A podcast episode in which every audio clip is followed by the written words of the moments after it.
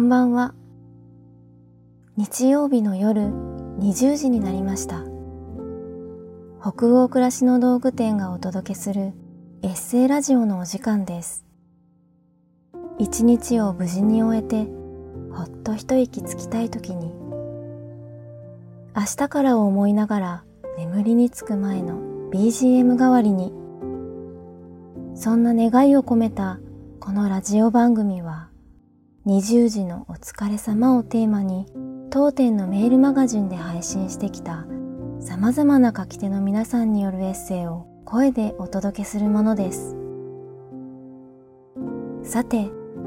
今夜お読みするエッセイの書き手は雑貨店春店主後藤由紀子さんです。読み手は北欧暮らしの道具店のスタッフ岡本がお送りします。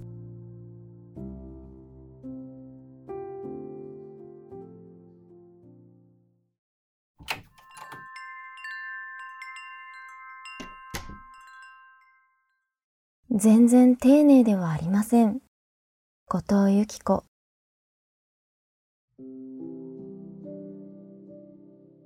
お弁当の本を出版した2015年の翌年、これまでになかった勢いで書籍のオファーをいただいた。雑貨店を営んでいることもあってか、さぞかし丁寧に暮らしているのでは、と思われることも多く、口を揃えて丁寧に暮らすをテーマにとのこと。お話を伺ううちにどんどん恥ずかしくなり変な汗が出てきた。私は全然丁寧に暮らしていないのだ。何でも70点ぐらいなのにそれ以上に見せることには抵抗があった。長年やっていると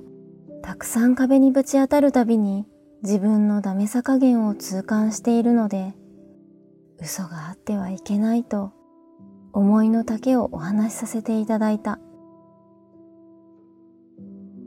私は梅仕事もしないし、味噌も作らない。疲れた日にはお肉屋さんで率先してコロッケを買って帰ります。話し出したら止まらなくなってしまった。基本自虐ネタは得意なので、次から次へと出てくる始末。ちまちました仕事は好きで、内職するには向いているタイプ。オタク気質も持ち合わせており、梅仕事も始めればきっと手塩にかけるだろうと予想がつくけれど、今は近所の産直で手作りの梅干しと味噌を買うことができる環境に甘えている。また近所には個人経営のお肉屋さんがあって応援のためにもいつもそこで買うようにしている。子供の頃からコロッケが好きでマーチンコロッケのあだ名を持つ夫のためにお肉やサラダと一緒にコロッケを買って帰るとお米を炊きながらお味噌汁を作れば晩ご飯になるので自分も楽ちん、家族もご機嫌という手はずになっている。結婚当初はもう少しちゃんとやっていた。年を重ねるとだんだん人間ずうずうしくなるもので、たまにはいっか、と自分に甘くて困りもの。そんな中でも家族4人で食卓を囲むことだけは大事に思って続けてきた。豪華だったり特別な献立はないけれど、それが我が家の味となった。今現在、子供たちも大学生になり、バイトだったり、お友達と出かけたりで、時間差でご飯ということが週に何回かあるので、毎回4人揃ってのご飯を食べられた期間は、ほんの一時だったな。ちゃんと団らんしておいてよかったなと思う。もう一つ改めて良かったなと思うことがある。その後テーマを練り直してくださった担当さん7人とは書籍を作ることができた。よくぞ練り直してくださった。と感謝の気持ちでいっぱいである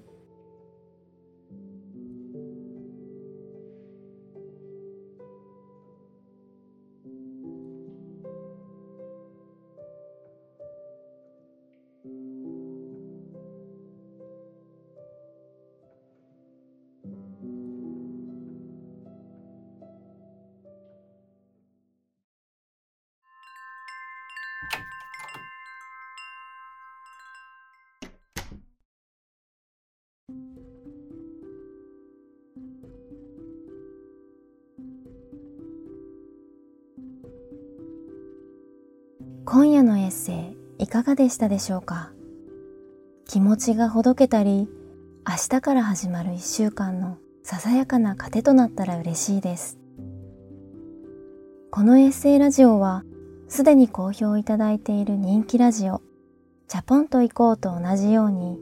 北欧暮らしの道具店のサイトやアプリに加えポッドキャストや Spotify、YouTube でも配信をしています。また今夜お届けしたエッセイは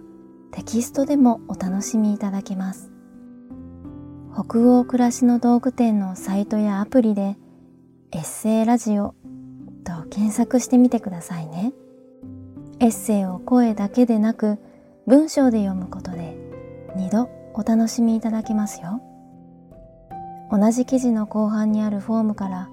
ご感想もお待ちしております。それでは今夜も最後までお付き合いいただきありがとうございました。次回はどなたが書いたどんなエッセイをお読みしましょうか。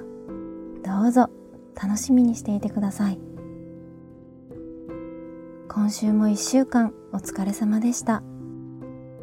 明日からもきっといい日になりますように。おやすみなさい。